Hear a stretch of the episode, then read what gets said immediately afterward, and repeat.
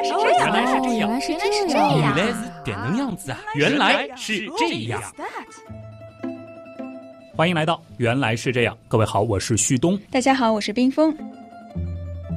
今天呢，我们继续来揭开假消息的真面目啊！上一期节目呢，其实主要是谈到了两个比较重要的概念，一个呢是认知闭合需求，另外一个呢是认知失调。嗯，那么在节目当中呢，我听下来啊，就是认知闭合需求，这个的确是和我们说题目本身就是假消息的真面目关系非常大。这个其实是解释了很多人为什么那么固执。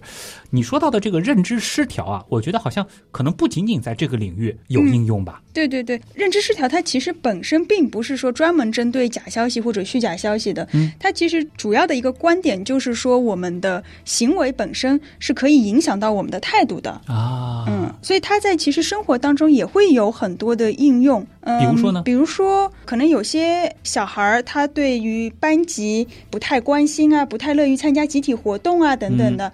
如果老师故意的安排他做一些小干部，比如说小队长啊，有或者是有有劳动委员啊之类的，然后他可能就会调动起，因为他已经在这个位置上了，所以他可能就会去主动的去参与一些集体、关心集体等等等等。啊，这个其实，在一些我们说企业的人事安排上，对对对也会有类似的做法。对，这个是认知失调的一个比较积极方面的是的，。是的，它可以调动人们的一种积极性。嗯，总的来说就是那种所谓的被迫的，或者说是可能最开始的那个初衷并不是自愿的、主动的的那种行动，它也会改变你的态度。对，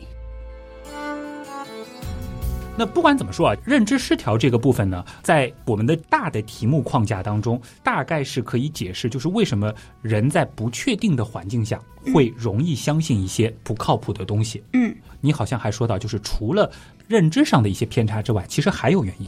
对，就是压力事件本身，它也可能会导致我们的一些判断啊、决策啊不那么靠谱吧。压力事件本身，嗯此话怎讲呢？可能会听过一个词，就是应激反应。嗯，其实应激和压力讲的是一回事儿，因为他们的英文都是 stress 是一个词。啊，就是说法不一样。那一般认为呢，当我们的生活环境发生比较大的变化的时候，就会产生压力。所以这里要稍微展开一下，就是说这个变化它不仅仅是指坏的事情发生，就算是好的事情也会让我们有压力。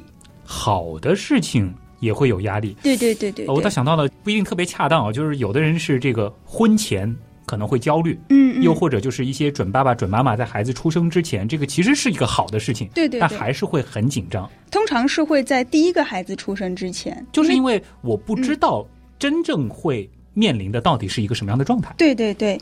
所以，虽然说这些事情我们传统意义上讲都是喜事儿吧，嗯而且当事人他们自己其实也觉得是一件值得高兴的事情，对，但是有时候会觉得，哎，自己怎么就开始焦虑了呢？嗯可能有些人就是不明白这个中间的道理吧，就会在这个时候产生一些错误的解读，说认为，哎，我是不是代表自己其实并不喜欢这个事情发生啊？等等等等，其实也不是这样子。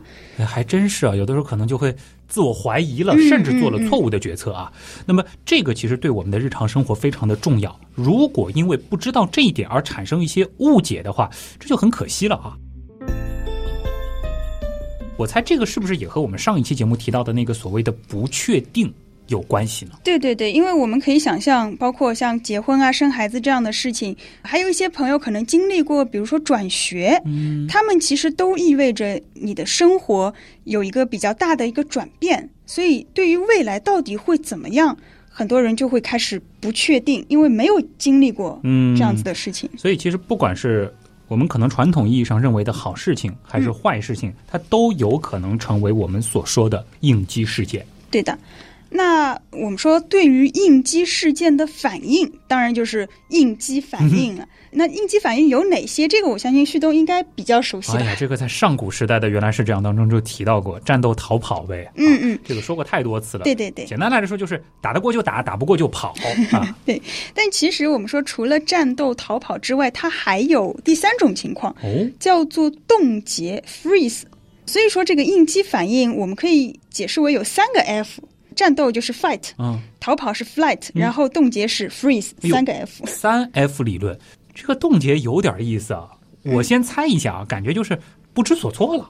嗯，对，那既然有三个 F，为什么我们经常听到的是前两个战斗逃跑，第三个这个 freeze 却不提到呢？嗯，因为在大多数的情况下，我们能够明显感觉到的主要是前两个，嗯要么是迎难而上，要么知难而退。其实第三种情况大家也有过体验，就是你可能会突然大脑一片空白，这种情况。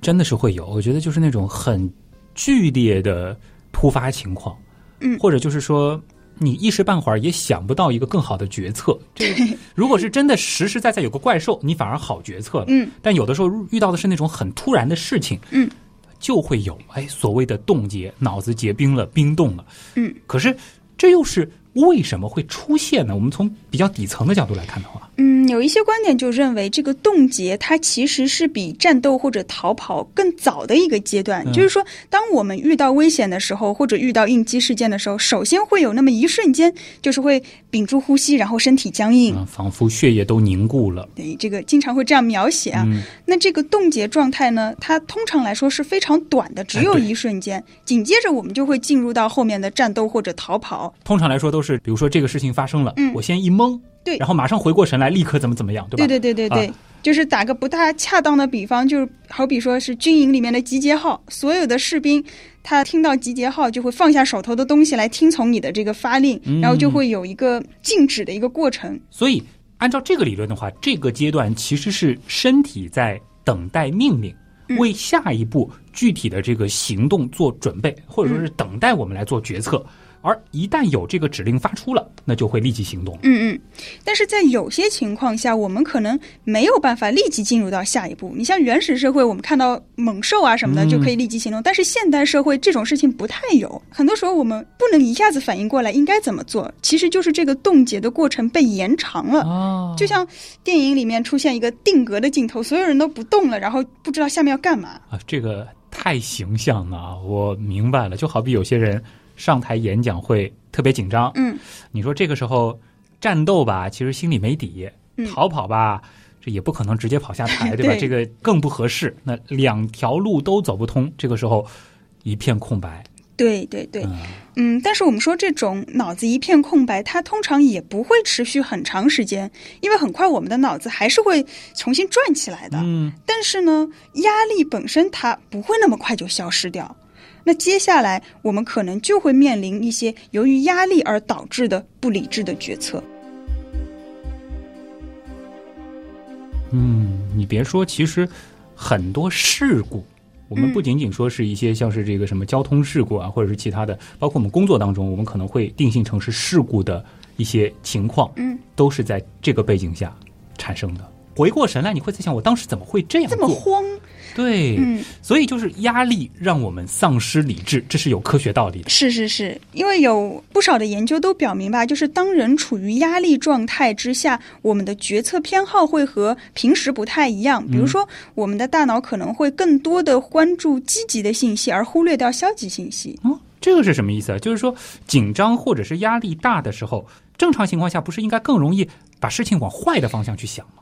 对这种情况是说，我们对于压力事件本身的一个看法。对于压力源，我们可能会往坏的方面去想，啊但是呢，对于紧接着发生的其他的事情，可能就是反过来的。比方说，我们在实验当中会让被试者先处于某一种压力的状态下，嗯然后呢，让他们去完成一些小任务，比如说在电脑上玩一些猜卡片的游戏，猜对了，电脑会给你一个奖励；嗯猜错了会倒扣你的金钱啊或者什么的。又或者呢，是让他们学习一些人造的单词，就本身不存在的单词。而这些单词有些可能代表了积极的意思，有些代表了消极的意思。那结果就会发现，当人在压力状态下的时候，我们对于正面的信息会更加的敏感。哦，这个更敏感体现在哪里呢？嗯，比如说，对于这个积极意义的人造单词，我们的记忆会更加准确。嗯，另外呢，通过大脑的扫描也会发现，就是压力对大脑的奖赏环路是会有影响的。我想到了一个可能不是特别恰当的环境啊，就是说进行一些棋牌类游戏的决策时，嗯嗯嗯，如果说它的这个胜负，你的这个面临的损失或者说惩罚可能会比较大的话，在这个时候你会做一些冒险的举动，而你对于这个时候的风险判断有可能是适当的，你可能会觉得你这样子的收益是比较大的，可以理解成是一个所谓的积极的可能。但是你回头再去复盘的时候，可能会发现这一招其实是很傻的。对对对，就是，而且有些情况我们不一定是对这个游戏本身你产生的压力，可能在玩游戏之前，嗯。你经历了压力事件，那么你在玩游戏的时候也会更偏向于去做更冒进一些。更冒险一点。啊，对，因为你愿意冒险，你通常会可以理解为是错误的评估风险，或者说是你更愿意相信你会在这场战斗或者是游戏当中获胜。对对对对，啊我挺好奇啊，在实验室的环境当中，怎么去创造这种比较真实的压力环境？这个方法其实还蛮多的。嗯呃，有一种呢是让被试者把手浸在冰冷的水里面。嗯，这个其实是因为我们的身体会产生一些应激的反应。哦，这种都可以。对对对，那还有一些呢，就是更社会化的，比如说我们让被试者做一些即兴的演讲，嗯并且是有观众在看的那种这。对我可能产生不了什么压力啊。对对，还有一些呢，就是比如说让你去做很难的数学题，然后也是有人在旁边看着你哎。呦，这个会有哎！以前考试的时候最讨厌的就是老师走来走去，而且最恶心的就是老师站在你的边上。盯着你，然后看你在写试卷，这个会很痛苦啊，对对这压力山大。就包括我现在，其实有的时候写文案，我也不喜欢，比如说家人在你边上看你写，这个时候其实感觉发挥会失常。对，就是别人会看到你写什么，你就会担心说会不会显得我写的很 low 啊这种感觉。对对对对对，以前考试的时候也是，就老师走过来了之后，我通常就会把笔停下了，我就不写了，嗯然后就让老师赶紧赶紧走。对对对，对然后走了以后，我才会重新开始写。这样想来的话，其实，在实验室当中创造一个真实的压力环境还是比较容易的啊，而且不会有什么伦理上的这个风险，对吧？对那么，我们又为什么说压力状态下人会对积极信息更敏感呢？大多数观点还是认为这是大脑的一种自我保护，或者说是一种平衡吧。平衡就是想要通过刺激我们的奖赏系统来平衡由于压力带来的负面情绪。对对对，呃，而且这种现象也被认为可能和压力会对于一些成瘾依赖的影响，它可能是有关系的。嗯，就是为什么说压力大的时候，我们的一些烟瘾啊、酒瘾啊、网瘾啊等等这些瘾可能会更重一点。对，而且有些人其实沉醉于其中，通常都会说，因为我压力大，我需要用它来排解而且你。压力更大的时候，这种行为也会更频繁。因为它本质上还是和奖赏系统相关的。是的。那除此之外呢，还有一些研究发现，就是在压力状态下，人们的决策也会更偏向于冒险。这个其实我们刚刚也说到了。对，所以总而言之，就是说，压力会让人更加冲动、不理智、不客观。嗯，的确啊，压力大的时候呢，往往容易冲动。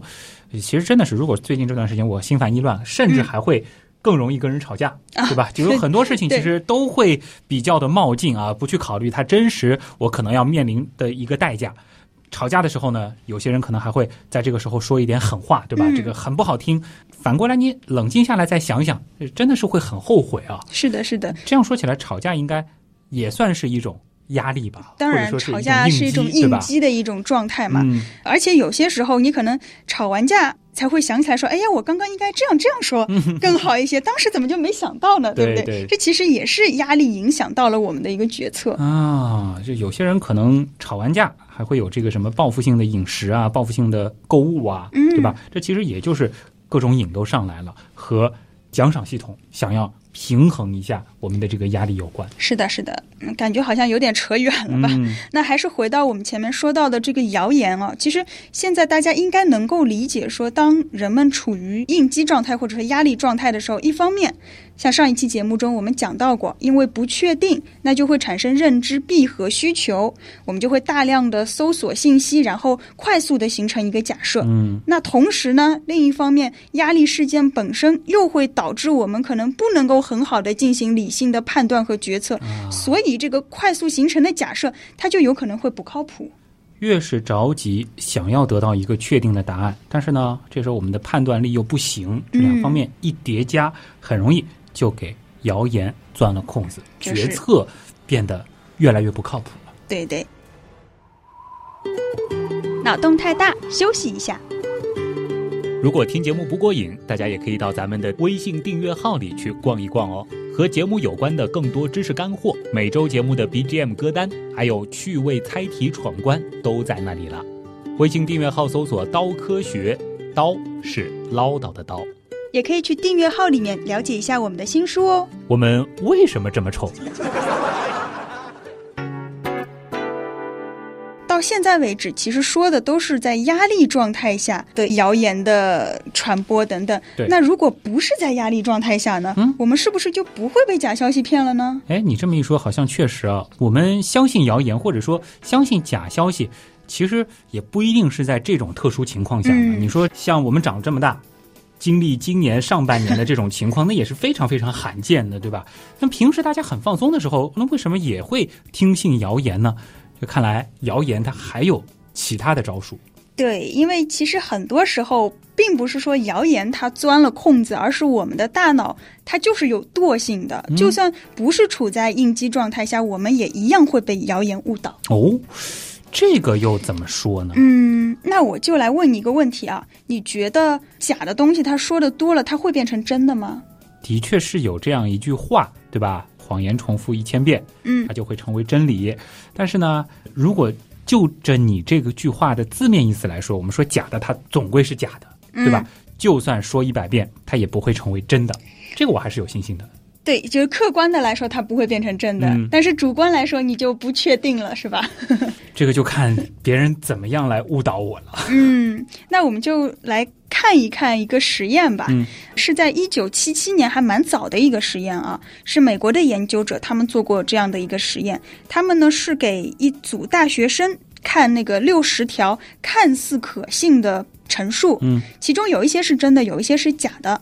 然后呢，要求这个被试者给每一个表述进行打分，嗯就是说你相信这个陈述在多大程度上是真实的，或者是虚假的，在嗯一到七分当中。哎，这个题目挺有意思的，举几个例子吧，看看哎，我来考考徐东啊。啊。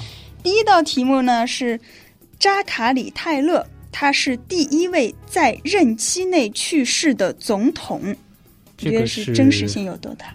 这个是假的，因为我知道，好吧，我知道第一位 任期内去世的总统是谁，但他的确是在任期内去世的。但不是他是吗对？好的，那第二题，肯塔基州是拓荒者在阿勒格尼山脉以西建立的第一个州。这个我不确定。如果让我打分的话，可能会打两到三分吧。我倾向于是假的，对，但我不确定它是真是假，因为我连这个州具体的位置在哪儿我也不是很清楚。好，那第三题，大腿骨嗯是人类最长的骨头，这个我觉得应该是七分吧，应该是真实的。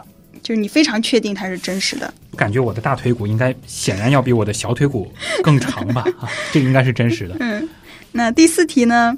澳大利亚的面积和美国本土大陆的面积大致相等。应该是差不多。澳大利亚是七百多万平方公里，然后美国，呃，如果不算阿拉斯加，阿拉斯加是两百多万，然后它的国土总面积和中国相似嘛，所以它应该是七百多万，所以这两个应该是大致相等。我觉得你可以去参加那种电视上的答题。其实我真的很 合适的，这个应该是正确的七分嗯啊。我们再来看第五题，锂就是锂电池的锂、嗯是所有金属中最轻的，这个很简单。氢氦锂，对这个很前两个都简单是这个气体嘛，对。嗯，那我们就先说五道题吧，这个一一题题答下来就没底了。嗯，所以答完五道题之后，你有什么感想？哎，你别说，就是政治、历史、生物、地理、化学，它无所不包啊，就很像是那种智力问答的那种节目。对，而且非常综合性。像题目里面，其实它还有很多，包括体育啊、艺术啊、经济、宗教等等，它都会涉及。嗯，其实这也是为了避免被试者对某一个领域，比如说特别熟悉，那他可能就会会答的特别好，啊对实验的结果造成偏差。所以像你这种人就不适合做这个实验。但我还是会有比较不擅长的领域嘛，对吧？嗯，是吗？真的吗？做了这么多年原样，可能越来越少了啊。嗯但历史可能就会稍微差一些，尤其是外国历史啊，啊，对，还有一些可能体育明星之类的，我觉得你呃可能就不太擅长。真是对、嗯啊。那我们就接着说这个实验啊。好，在完成了这样子的六十道题目之后呢，被试者就可以回家了。嗯，两个礼拜之后呢，他们会再被叫回来，然后呢又会给他们六十道题，同样进行这样子的打分，嗯然后再过两个礼拜再来一次。呃，相当于一共三轮要做一百八十道题。确切的说呢，每次是要完成六十道题，嗯没有错。但是其中有二十道题目其实是重复的，就是说哦三次都会有这二十道题目。另外四十道是新的，嗯所以总的他们看到的题目总共是一百四十道。为什么要有二十道是固定的题目呢？嗯，这个其实就是和实验的结果会有关系。哦，那你就来说一说吧，就是实验它得出了一个怎样的结果？就是说，重复的这二十道题目啊，每次打分他们都会比前一次更高。嗯，比如说，第一次平均的打分是四点三五分，第二次就是四点六七，第三次是四点七四。哦，就比如说像是我不太确定的那个第二题，嗯嗯嗯，呃，肯塔基州是拓荒者在阿勒格尼山脉以西建立的第一个州。嗯嗯第一次我刚刚可能打的是三分还是四分，对吧？嗯，就大概是这样一个分数。然后嗯每一次看到我可能都会倾向于打的更高一些。当然这是一个平均的概念，就是说这重复的二十道一个总分。是的，是的，不是说你个人一定会这样，只是我们用大数据来说话的话，会有一个这样子的呈现。所以可以理解为，就是同样的内容重复的次数越多，人们就越会相信它是真的。呃，至少从这三次的数据来看是这样子的。哦而且如果我们仔细分析的话，因为里面有些它可能的确是真的，嗯有些是假的嘛。那些本来就是真的题目，第一次人们的平均打分是四点五二，后面两次呢都是四点八零。后面两次都是四点八零，也就是说，其实第三次并没有第二次的分数更高对，这是对于那些本来就是真的题目。啊。然后对于那些是错误的表述，他们三次的打分我们再来看一下啊。第一次是四点一八，第二次是四点五四，第三次是四点六七。这倒是节节攀升的，对的，对的。好像突然有点明白为什么辟谣总赶不上造谣的节奏了，因为真理重复的效果好像比不上谣言啊。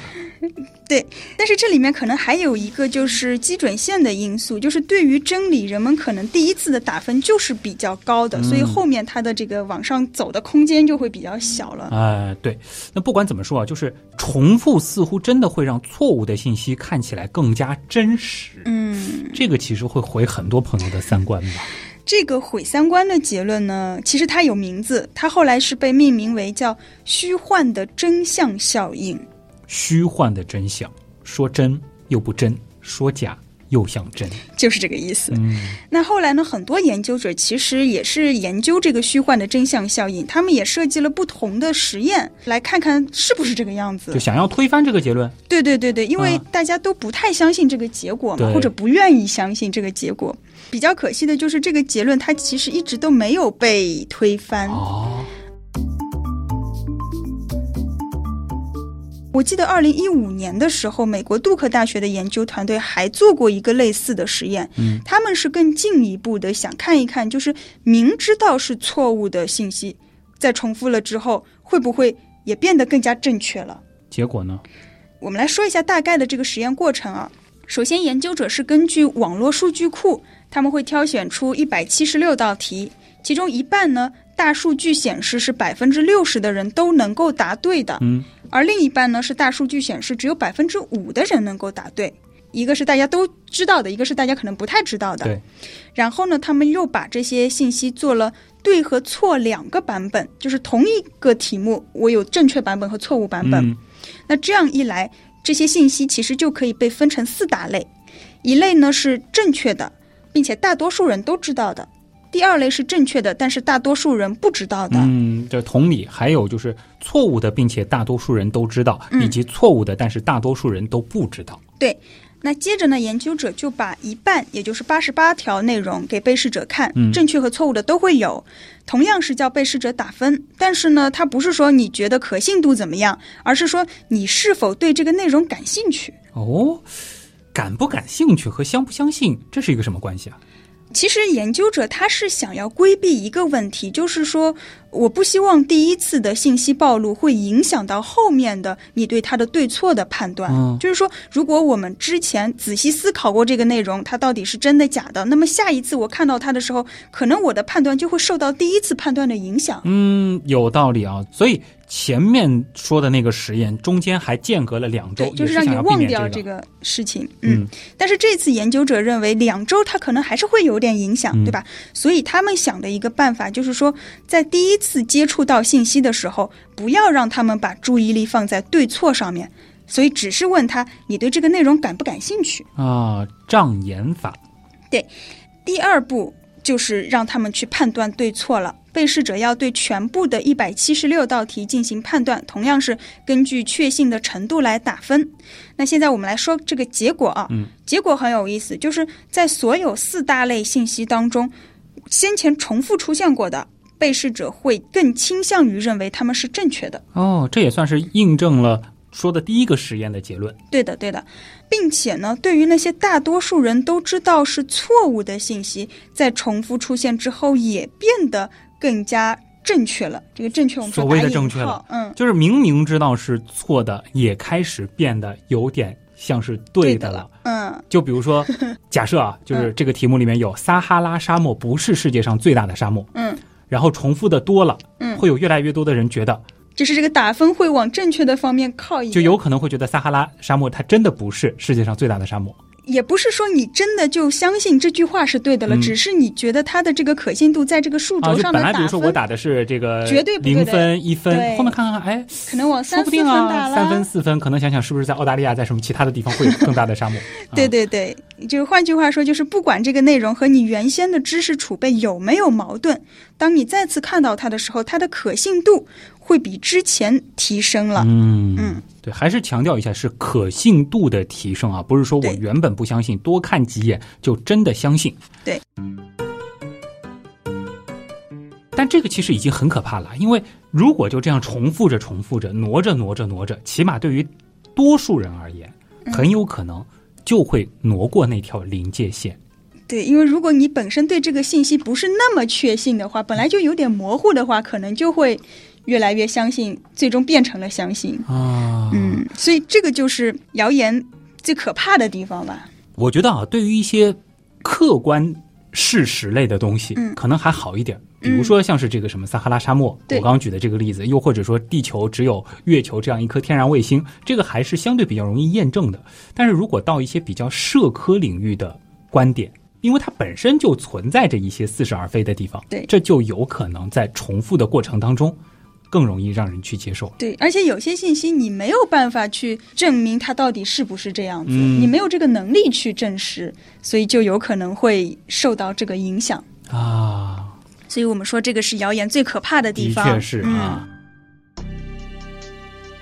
不仅如此，其实二零二零年非常新的一个研究啊，嗯他们还发现反复接触虚假信息，可能还会降低人们传播这个信息的不道德感。哦，更愿意去转发它了。对对对对，就是说，尽管在实验当中，研究者明确的告诉说这些内容都是假的、虚构的，我告诉你了，但是在反复多次浏览之后，被试者的点赞啊或者转发这种意愿，还是可以看到有明显的提升。啊，并且研究者还特意回过头来确认了被试者的确是知道这些内容是假的。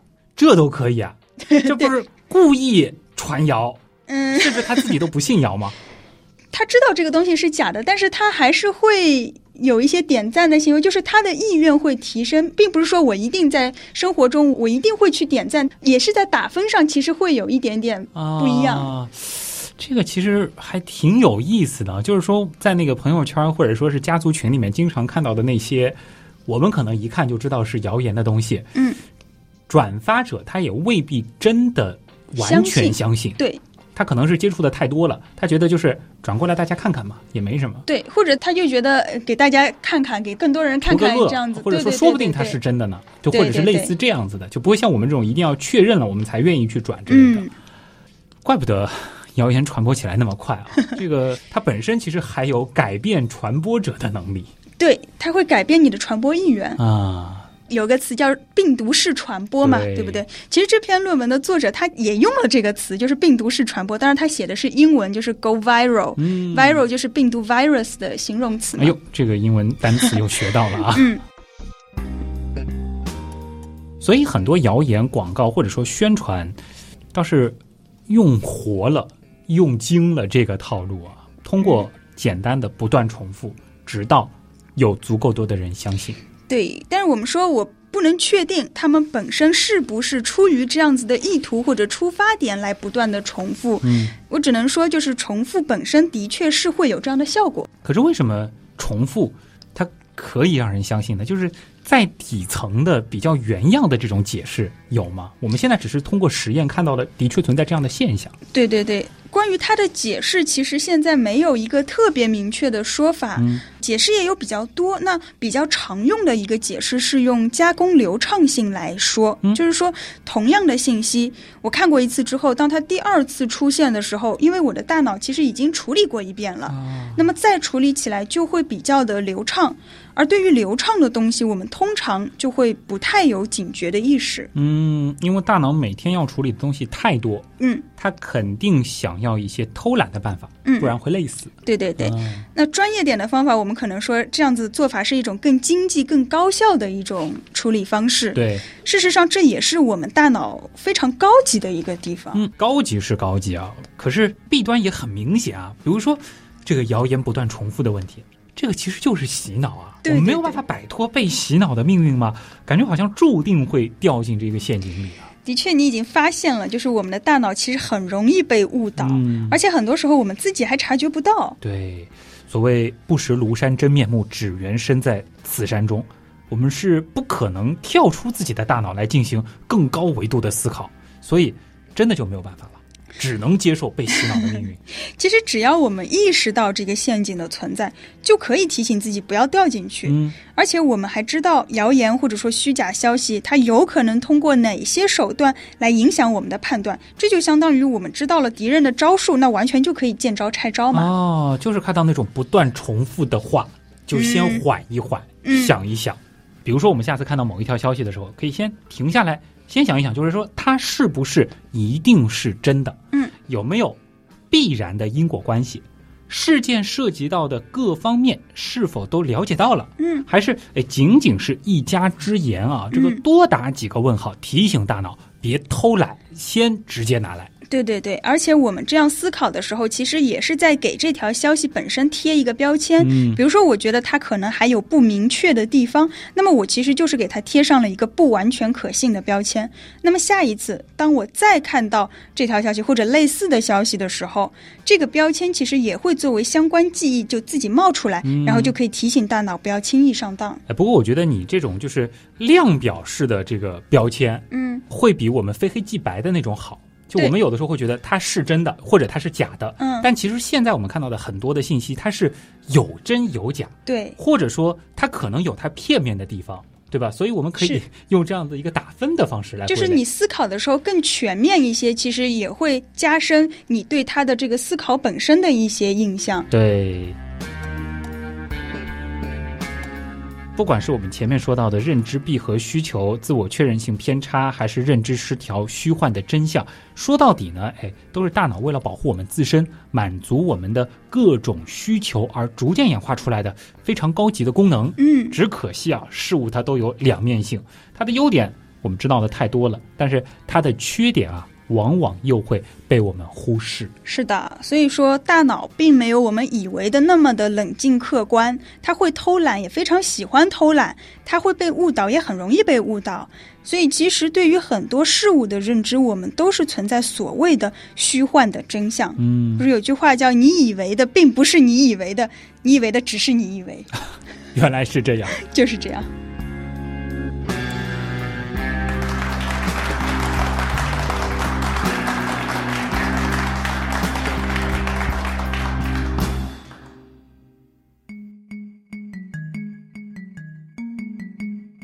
你最后提到的这个虚幻的真相啊，嗯和我们以前聊过的那个虚假的记忆，或者说是记忆不靠谱，是一个什么关系呢？对，很多人可能会想到了之前那个不靠谱的记忆，其实它也是重复了很多遍之后，就会修改你的记忆，让你以为它的确发生过。他们之间好像有点像。嗯我在写的时候，我也会想到这个东西。后来我又仔细思考一下，我觉得他们还有一点区别，就是说。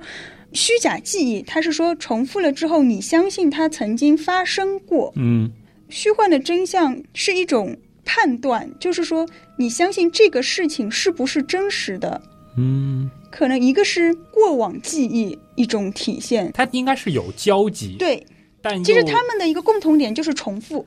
呃其实我觉得就是虚假记忆这个事情，嗯，被修改过的人，他会坚信自己真的经历过那件事情，对而且会越来越倾向于坚信，甚至会有嗯更加清晰的一些细节。嗯，那么像这个事情呢，它是跟一个客观的外部的事件相关。是，而且它涉及到一个就是决策判断的问题，嗯但是虚假记忆这方面就不太有，它只是说我记忆呃是这样子发生的。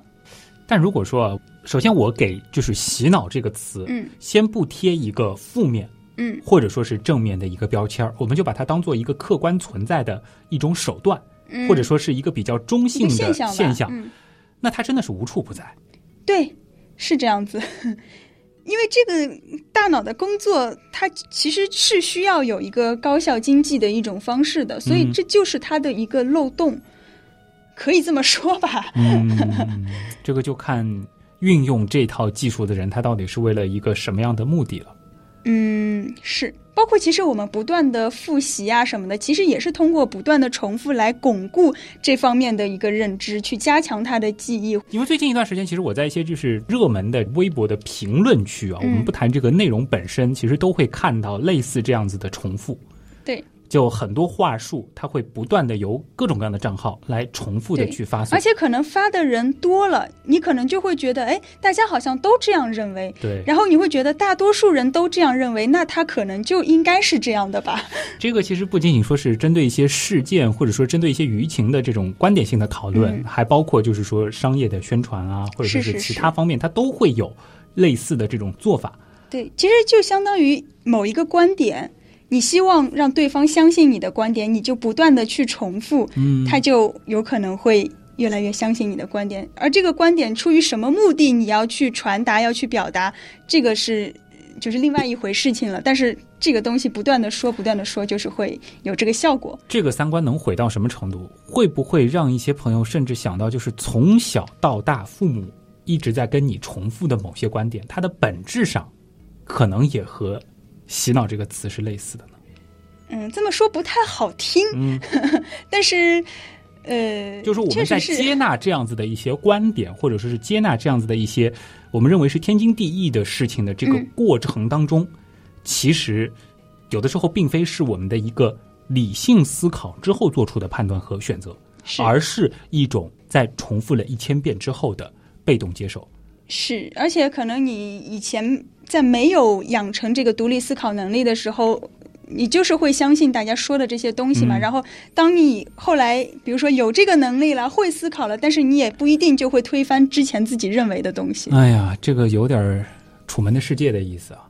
就当你意识到嗯，我们周遭或者说是我们过往的很多东西，它可能并非是你原来以为的那么的天经地义的时候，你是选择生活在这个电影棚里，还是选择开门走出去的？对对对，哎，这个电影我不知道大家有没有看过，太经典了啊！对对，非常经典的一个电影，就是你以为真实的东西，它可能并不是真实的，但是嗯在你的世界当中，它就是真实的。对，这个其实和包括《黑客帝国》也会有类似的这种做法，就是何谓真实啊？这个好像就已经超过心理学的这个范畴了，这上升到哲学的讨论了。对，我觉得今天的节目给大家这样子的一个启发，其实我们不对这些事情的好与坏做一个判断，对，包括洗脑这个行为，或者我们用了“洗脑”这个词啊，嗯它其实就是不断的重复。对它本身是善意的、恶意的等等的，都是有可能。嗯，对，其实这样子的一种重复的手段，如果说它是一个善意的做法，嗯，它完全也是一个非常有效的一个是推广，或者说是建立一个比较普遍认知的一个好方法。是那比如说我们现在就不断的去重复，需要勤洗手、勤洗手、勤洗手，它是一个客观的 对，一个好的做法，对吧？嗯那通过这样子的一种，你也可以理解为它就是一种洗脑。但是如果说大家都养成了这样一个习惯，那的确是对公共嗯卫生有好处嘛，对吧？这一定要客观中立的去看啊。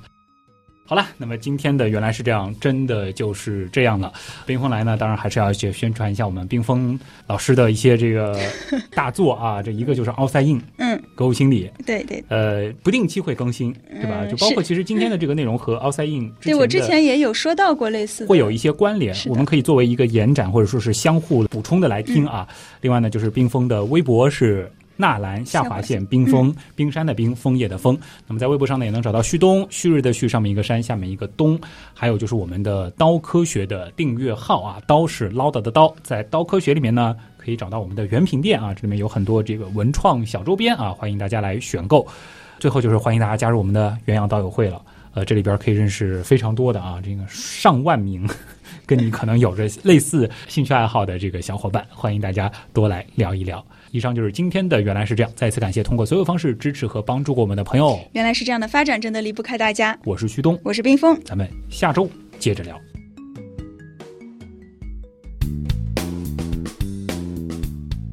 主要是谈到了两个比较重要的概念，一个呢是认知闭合，另外一个认知闭合需求。哦，对，一定要有需求。再来一个呢是认知闭合需求，另外一个呢是认知失调。好，再来一遍。